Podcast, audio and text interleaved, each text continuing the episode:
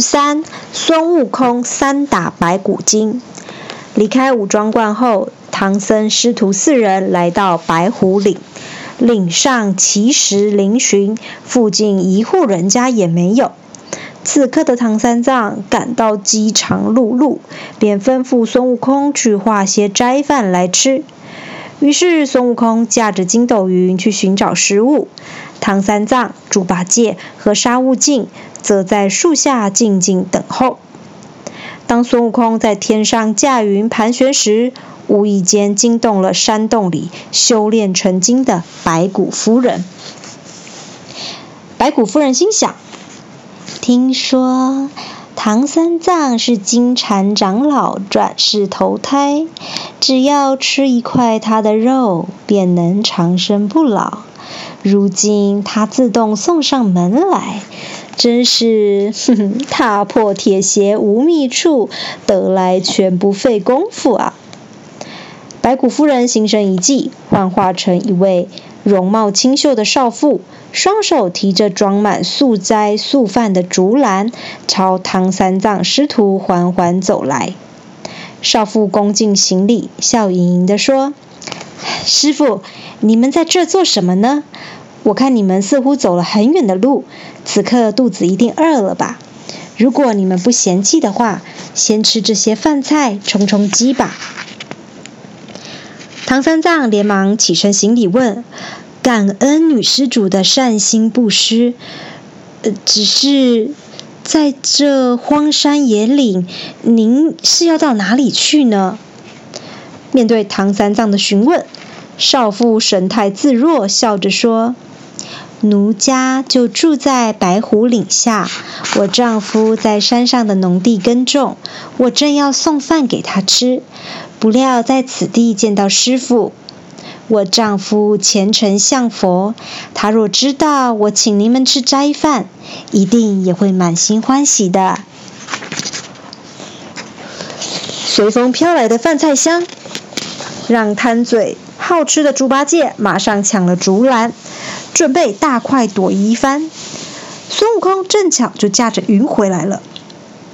孙悟空用火眼金睛仔细一瞧，立刻察觉那名少妇是妖精所变，连忙从云端跳了下来，举起金箍棒，使尽全力朝着白骨夫人身上扑打去。一看到挥舞着金箍棒的孙悟空，白骨夫人知道自己的奸计已经被识破。便使出离魂法，让魂魄脱离肉身而去，只留下少妇的躯壳，让孙悟空当场打死。亲眼目睹活生生的少妇变成冷冰冰的尸体，让唐三藏惊恐万分。他严厉斥责孙悟空的残暴行为。面对师傅的责骂，悟空急忙解释：“师傅，您别急着怪罪我，请先看看。”这竹篮里装的是什么东西吧？唐三藏走过去一看，看见竹篮里的东西，不禁大惊失色，里面竟是令人作呕的鹅蛆、蜈蚣、癞蛤蟆等毒虫。唐三藏这才相信孙悟空所说的话。平时总是被孙悟空教训的猪八戒，老早就对这个大师兄感到不服气。猪八戒趁机挑拨离间，说：“师傅，您看那少妇哪里像是妖精呢？明明啊，就是大师兄把她活活打死之后，又怕您会生气，才使出的障眼法呀！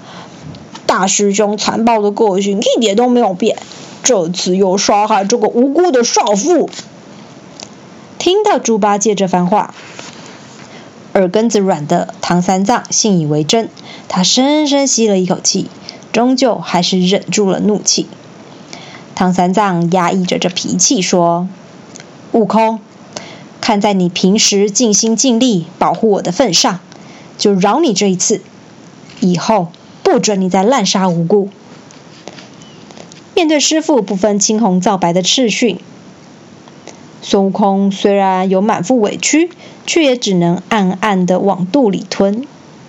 白骨夫人眼见自己的计划因为孙悟空的搅局而功败垂成，心有不甘。他很快又想到了别的计谋。唐三藏师徒继续前进，此时眼前出现一位八十岁左右的老妇人，哭哭啼啼的从山上走了下来。老妇人大声哭喊：“我的女儿呀！哎呀，你到底跑到哪里去了？”哎呦，不好了！这位老妇人一定是呃刚刚死去少妇的母亲，我们该怎么向她交代呢？猪八戒忧心忡忡地说。瞧见老妇人的模样，孙悟空立刻产生疑虑：八十几岁的老太太，怎么可能会有二十岁的年轻女儿呢？这一定又是妖精在趁机作乱，看我老孙的厉害！孙悟空二话不说，举起金箍棒，又狠狠一棒打去，让老妇人当场命丧黄泉。这次白骨夫人依然故技重施的逃走，只留下老妇人的尸体躺在路边。眼看孙悟空再次杀害人命，唐三藏气愤难消，也没问孙悟空发生什么事情，立刻念了二十遍的紧箍咒。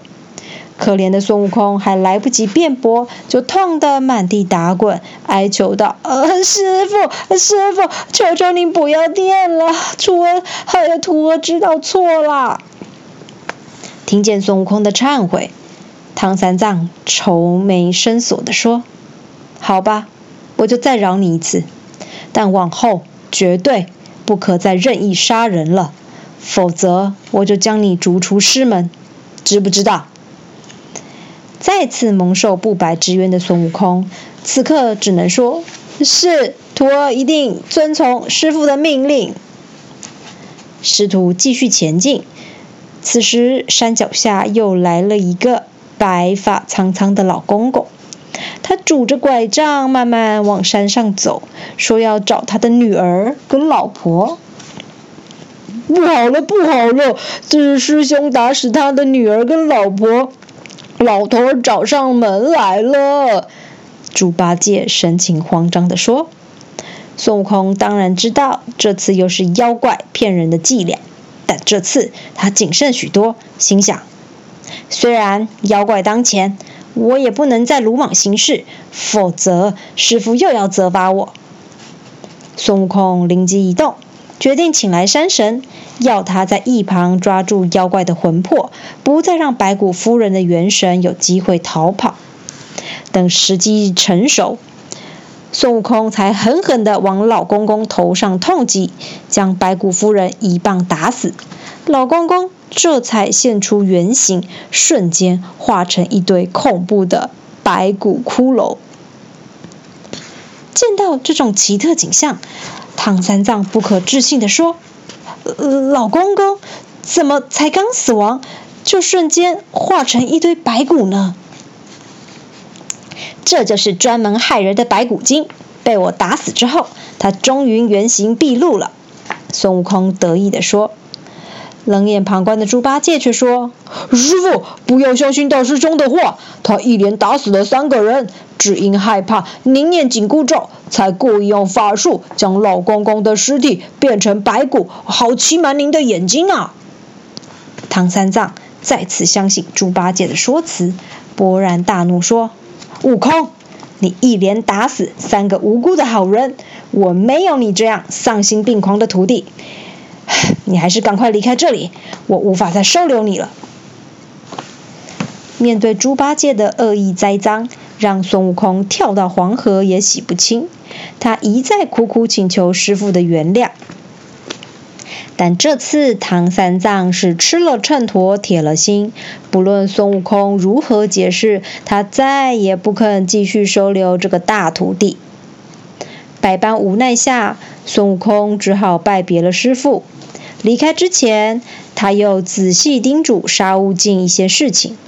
孙悟空对沙悟净说：“师弟，你要小心提防那个姓朱的，他总是花言巧语欺骗师傅。从今以后，倘若遇到任何妖精，你就说齐天大圣是你师兄，妖怪就不敢伤害你们。”就这样，孙悟空眼眶含着泪水，对唐三藏叩拜之后，才依依不舍地驾云离去。